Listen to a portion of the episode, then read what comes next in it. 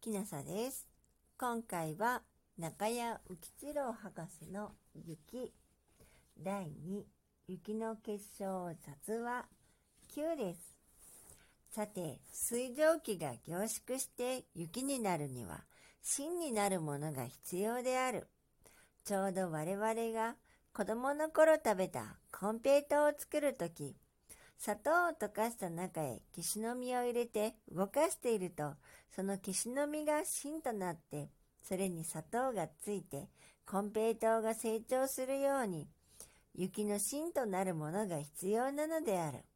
この芯になるものは、空気中の塵や塩の微粒子、またはイオンなどであって、この芯のことを物理の方では核と呼んでいる。これらの核が上空高らかに存在していて、それに水蒸気が付着してできる雪の最初の状態のものは普通に氷晶と呼ばれるものである。この氷晶は六角柱の頭に六角錐がついたものと一部の学者の間には信じられている。この表彰については後に改めて説明をする。表彰の核になるものが塵や塩の微粒子やイオンなどであるとすると、これらのものがどのような状態で大気中に存在するかを説明する必要がある。まずここで言う上層の空気中に浮遊する塵というのは、我々が普通に塵と呼んでいるものよりもはるかに小さいものなのである。すなわち、塵といっても、普通我々が塵と呼んでいるものと分子との中間くらいの大きさの個体と思えばいいであろう。個体の一番小さなものといっても、例えば針の先とか、埃の粒子とかいう程度の、すなわち勾配率の顕微鏡で見えるくらいのものは、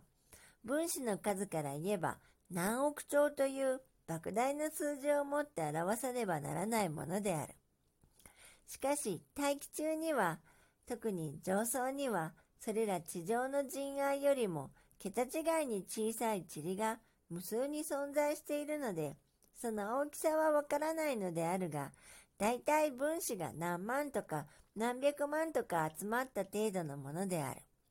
これらの塵は空気コロイドとも言うべきものである。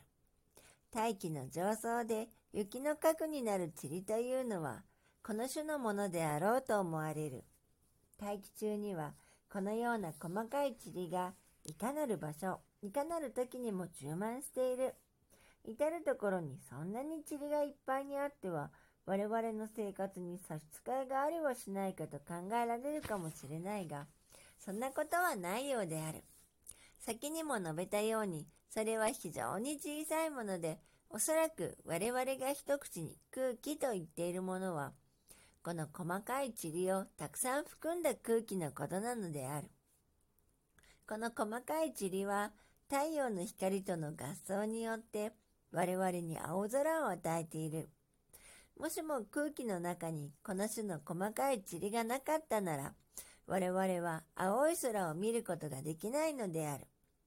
空が青いということは空気が青いのではなく、空気はもとより無色透明のものである。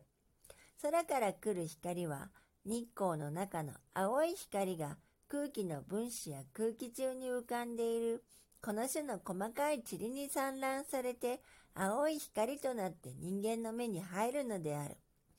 もともと日光の中には赤も黄も緑もすなわち虹の七色があって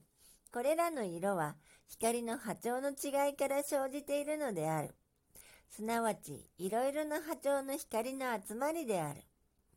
日光が空気の分子や細かい塵に当たって散乱されるときに、その波長がこの空気の分子や細かい塵よりもさらに小さい光だけがよく散乱されるのであって、波長の長いものはこれらの微小個体があっても、それでは散乱されずにどんどん通ってしまうのである。それはちょうど川や湖などでいろいろな波が岸へ寄せてくる場合に、岸から少し離れたところに怒りを下ろしている船があるとすると、小波は船に遮られて反射されてしまうが、大波は船に当たっても構わずに通り越して岸に寄せてくるのと似たような現象なのである。すなわち、空を仰いでいる人間の目に入ってくる光は、空気の分子や細かい塵のために散乱された波長の短い青色の光が多いために青く見えるのである。古来、青空の美しさは多くの詩歌にも歌われ、人々の心持ちをさやけく、晴れ晴れと豊かにするものであるが、その青空が空気中の塵のためにできるということは面白いことであろう。それでは、この大気中に充満し、浮遊している細かい塵とは一体何であるかというと、例えばその一つとして、煙の粒子などを上げることができる。あるいはまた、潮の分子の集合からなるものもある。それは波のために海水の一部がちぎれて、極微な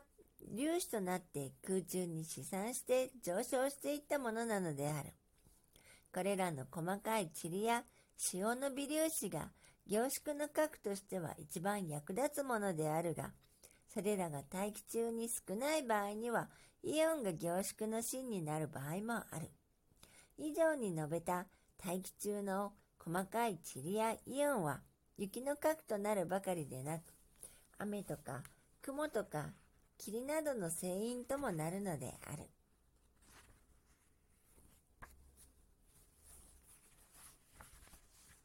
中谷浮吉郎博士の雪第2雪の結晶雑話9でした。もし